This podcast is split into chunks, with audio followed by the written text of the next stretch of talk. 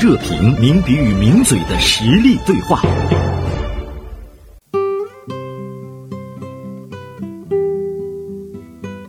好，欢迎大家进入到我们今天的实力热评。做客实力热评的呢是今天大连晚报名笔视线的执笔人徐寒博。寒博，中午好。你好，袁生，大家好。嗯，你好。你的这篇文章是别打着精致懒的旗号假装生活哈，智能的这个机器人给我们的生活带来的一些变化。双十一结束之后，智能小家电卖的依然是还是很好，是吗？对，因为嗯智能小家电从一九年左右开始，就是成了一种风口吧，嗯呃，就火起来了。尤其是疫情，再加上现在的颜值经济，再加上各种的网络种种草，很多年轻人就开始追逐这种呃智能小家电。同时呢，现在就是这两年一直在讲懒人经济，年轻人花钱买省事，对，比较很多懒小。家电可能、呃看似能解决年轻人的一些痛点，一些所谓的刚需需求，嗯，然后这个小家电就一点一点的火了起来，嗯，呃，今年它也是双十一期间各大平台卖的比较好的产品，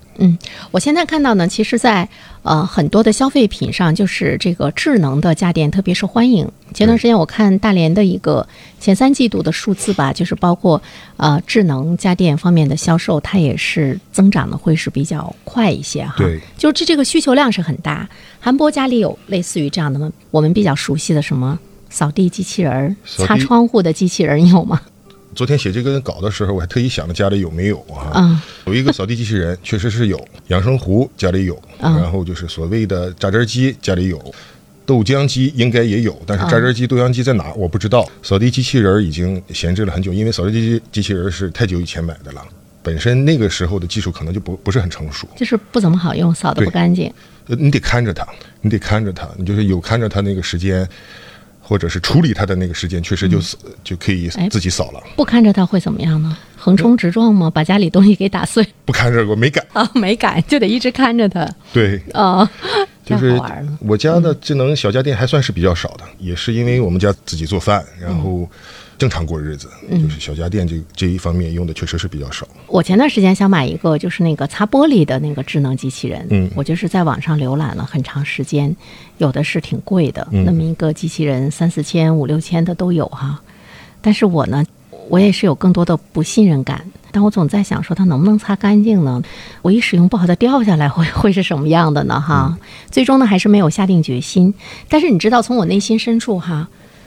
我特别想要一个擦玻璃的机器人。是，呃，其实我觉得这个需求是很刚性的，对但是就是因为你你不信任它，所以你你会犹豫买不买，你就说哎，再等市场成熟一点吧，对这样的，嗯，我们一直在等市场成熟，因为我们相信那句话：科技改变生活。对，但是市场呢给我们的回应，有的时候是好的，有的时候却总是不尽如人意。比如说洗碗机，嗯嗯，洗碗机有了那么多年，然后洗碗机更新迭代了那么多年，嗯，呃，我没用过真正好的洗碗机，没可能没有什么发言权，但是我听身边的一些人的反馈，可能现在的洗碗机还是不足以解决中式餐饮的那些油渍污垢的哦清洗干净的问题，还是洗不干净。可能用户体验没有那么的好，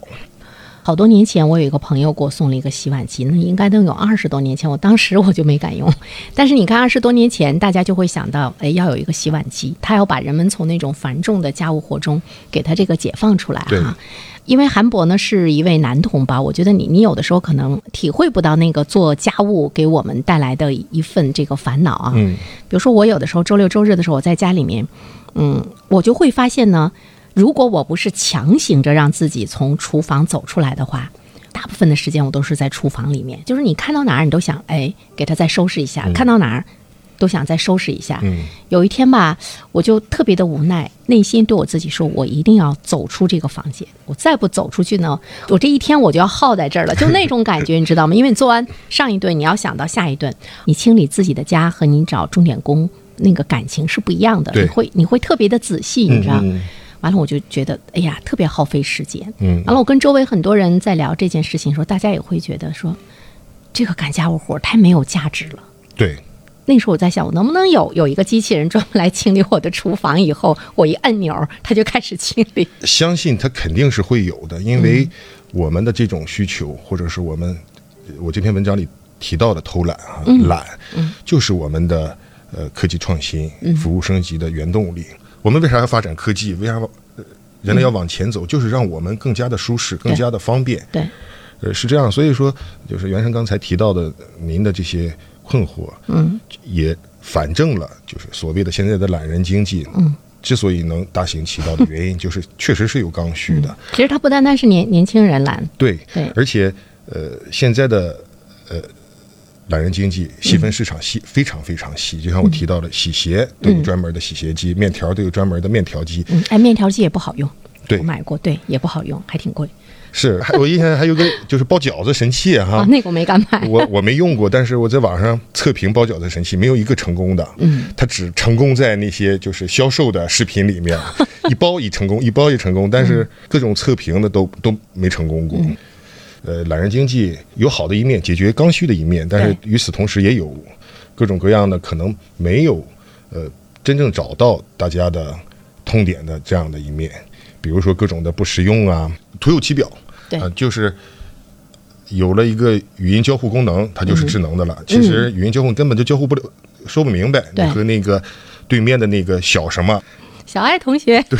但是你会发现有你有时候说一些话，他听不明。主人，我听不明白你在说什么。这个时候哈、韩博就想给你探索一下。你说我们的科技今天这么发达，嗯、我们已经探索到那种虚拟技术啊、元元宇宙啊什么什么的，就是非常的高端。对，但是你会发现呢，家庭的这样一个小小的智能的呃机器人这个开发，都那么不尽如人意。嗯，到底是在这方面用的科研的力量不够呢，还是说，比如说生产这样家电的这个厂家，他可能也没有打算在这方面投入很多的精力，完了之后他就给你炒一些概念，完了你就买，买完之后你发现不好用，不好用就就那样了。有一些业内人士呃很早就指出了，其实小小家电市场的入门的门槛很低，可能是我们的制造业很容易就可以去生产那么样一台的机器，在这种情况下就会产生很多抄袭啊、模仿一类的问题，就是市场难免会混乱。嗯，在混乱的情况下呢，就会。出现各种小家电的质量啊不尽如人意的情况，这是一方面。嗯嗯，然后另一方面呢，我觉得懒人经济还是有虚火在里面的。哦，尤其是年轻人啊，嗯就是看中的是小家电的颜值啊，懒人神器的这种呃种草性、网哦就红是种好草性看哦好看，然后在社交平台上也挺流行，嗯，然后年轻人就是这种可以说是算是盲目的追逐吧，哦然后。有了这种风气以后，市场就自然而然的会去迎合它，然后在嗯双方这种短平快的碰撞的情况下，难免这个产品就不是那么的完善。其实从我们消费者的角度上来讲，您可能没有那么苛求，对再加上年轻人他。不是从那种很艰苦的日子走过来的，他是觉得花了几百块钱、上千块钱买一个东西不好用，不好用就不好用吧，就往那儿一扔。那他不去跟这个厂家较真儿。比如说，在我们拆了，我们就觉得这扫扫地机器人扫的这个地不干净，我得再趴在地上再擦一遍。对，但对于年轻人来说，哎呀，已经很干净了， 比我到处扔垃圾比已经很干净了。就是这个标准不一样，所以他他对这个智能机器人本身的这个技术要求也没有那么高。对，其实不光是他不跟这个产品较较真儿，而是他不跟自己较真儿，不跟自己的生活较嗯真哦儿，。这个怎么理解？呃，其实年轻人追逐懒人经济、热捧懒人经济是很正常的。嗯啊，我们就是想解放双手，我们就是想通过科技让我们更舒服，然后改变生活嗯然后多出来的时间，我们再去研研发更好的科技。，对对，呃啊，年轻人就此还发明了一个叫叫精致懒啊，精致懒，对，精致懒。然后就是说我们偷懒，而且就是为了获得更精致的生活，这是值得提倡的。嗯，但是呢，呃事实上很多年轻人就是在这种精致懒的这种借口下，或者是噱头下，嗯，呃，用各种所谓的懒人神器去粉饰自己的生活，哦，去假扮自己的生活。你们不是说我不会过日子吗？那好，那我就各种的面条机我也配上，面包机我也配上，我的厨房是琳琅满目的，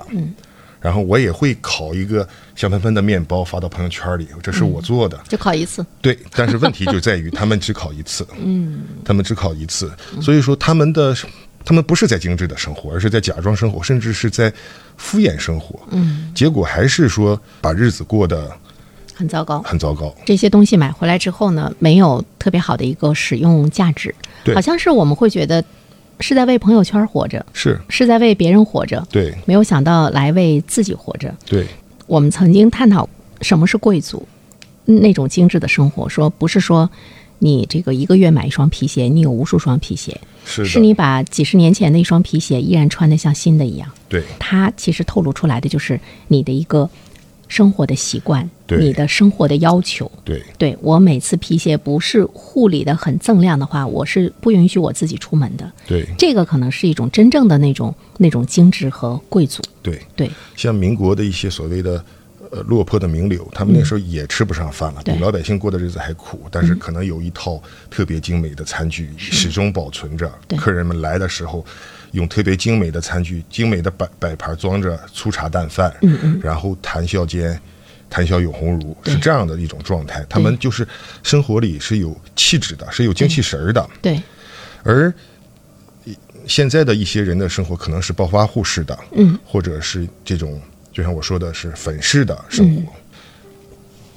就是我看到这篇文章之后吧，我一直也在想一个问题，嗯，就是说我们需要那么多的智能的呃一些机器在我们的生活中出现的时候，我们去干什么？对对，呃，刚才呢，韩博也说到说，我们过更精致的生活，我去做我自己该做的事情。对比如说，韩博呢有个智能机器人扫地了，那我可以坐下来写稿。 是的。比如说我呢，我可以去录制一期节目，哎，我们去做我们自己呢要做的事情。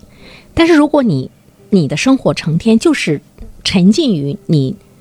只做的这样的一个单一的事情中，我们的人生是不是会有一些单调，就是不丰富？其实呢，人他是需要一种那种丰富性的，嗯，比如是的，说你哎伏案写稿写时间长了，干点家务活，它对你来说是一种放松。嗯，对，完了，你还会觉得，哎呀，其实干家务活呢也是一种修行。我能够了解我的家具，可以了解我的电器，了解我的家庭里的这些东西，他们现在是什么样子了。其实彼此之间是有一种那种感情和目光的关注，还是不一样的。对我我觉得其实这个体会蛮珍贵的。是，嗯，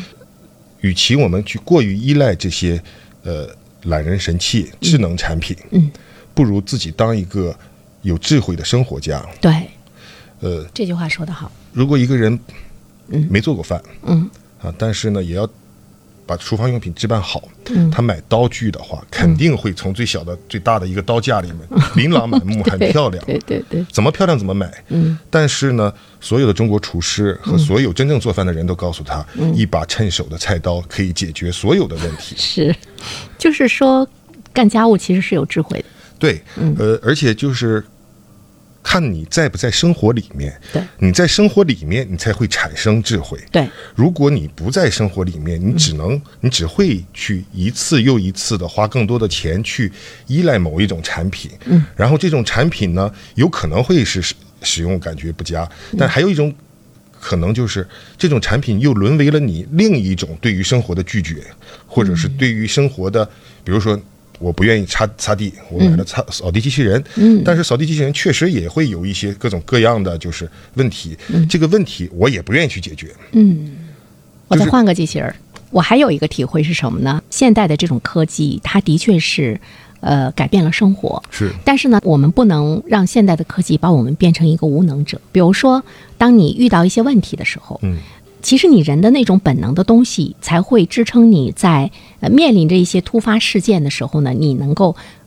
跟别人相比，有着一种更好的生存的能力。对我觉得这个特别重要哈。对呃，有的时候我经常会想，你你会不会爬树？嗯，现在已经很多人，包括男孩子，他已经没有了那个爬树的技能，我们觉得不需要了。但是真的，你到原始森林里面，比如说你去有有一个什么什么样的活动，后面真的出来了来了一只熊，能爬上树的人能够有他的生命的权利哈。嗯就是包括做饭也是，我们在野外的时候，你你能不能升起一堆篝火？你能不能面对周围的一些一些东西？你可以给它呃，能够让你自己能够果腹，嗯，这个能力。在今天的生活中，可能大多数的时候我们会忽略掉，对，但是面临着一些极端情况的时候，你会发现它很重要。嗯，所以说我们有的时候你是要回归那种本能。对，原生讲的是某种极端的情况啊，嗯而而至于我呢，我更愿意把一些懒人经济作为生活的 B 计划，嗯，比如说现在从外卖到之后的自热锅，到后来的预制菜，最近又开始流行上门做菜了，啊，对，上门做呃菜，这都是懒人经济的呃衍生品产物。嗯，能不能吃外卖？能吃外卖。然后上班做菜可不可以？可以。但嗯是你的日子就会在外卖、上班做饭里过去，这是显然是不可能的。你最终还是要回归到一个嗯真实的生活状态。对，在这种情况下呢，不妨把这个外卖也好，或嗯者上班做饭也好，或者是自热锅小，当做你自己就是从吃饭的角度上来讲，嗯，作为一个 B 计划，对，嗯它是一个备用计划。哦我今它天是一个调剂，对我懒得做饭了，嗯我没有条件做饭了，或者是我吃不上 饭了，然后点外卖，这是没问题的。天天吃外卖，就连现在天天吃外卖的年轻人自己都知道，这嗯不是长久之计。对。其实我们的生活是很丰富多彩的，对，呃，有的时候呢，你也去做一些家务，你也有一种技能的时候呢，你会感觉到你你很充实，是你也会觉得你自己呢也是变成了一个在生活中更多的一个有用的人。嗯，当我们更多的什么都去依赖外部的时候呢，你越来越觉得自己无用。对当你就是觉得自己无用的时候，其实那种感觉挺可怕的，它能够带来更多的一些心理的问题。对说一千道一万，我觉得还是要认真生活。不能敷衍生活，对你真正在生活中了，嗯你才能抬眼看到更好的世界。对，这句话好，作为我们的结束语。好，韩博，那我们下次再会。嗯，谢谢，再见。再见嗯